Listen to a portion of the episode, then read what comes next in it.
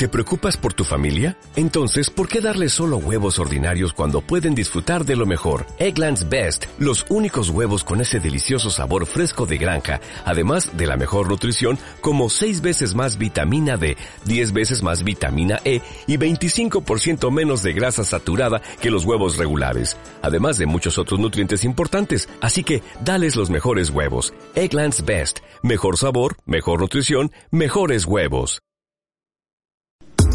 En tiempo real, consejos de inversión con José Antonio Madrigal.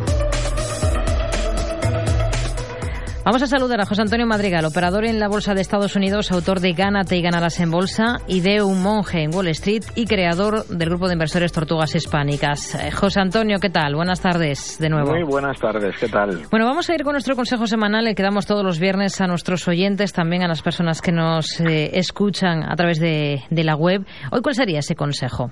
Venga, el consejo de esta semana mm, digo o dice que, no vendas rápido cuando estés en beneficios. Encontrar posiciones o acciones buenas eh, no es nada fácil. Y una vez, una vez dentro, ¿qué ocurre? Pues que el ego quiere, quiere rápidamente salirse con la suya y lo que hace es que eh, dejamos de ganar mucho porque rápidamente vendemos esta posición.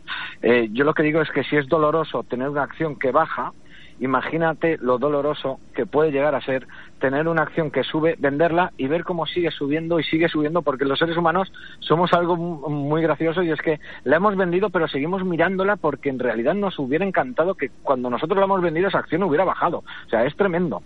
Entonces, yo lo que digo es que si se posiciona en una acción que sube, que la mantenga, que ponga un stop adecuado, que vaya subiendo el stop, vaya subiendo usted el stop eh, cada día, cada semana, cada mes, y el día que el stop salte, pues bueno, pues hemos cogido la totalidad de la tendencia.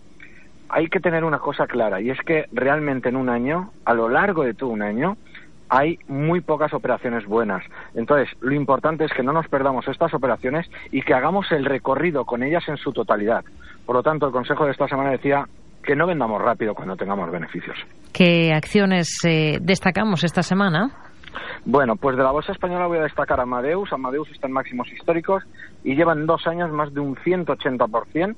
Voy a destacar de la Bolsa de Londres un valor que se llama Sport Direct International, que lleva un 250% en los últimos dos años.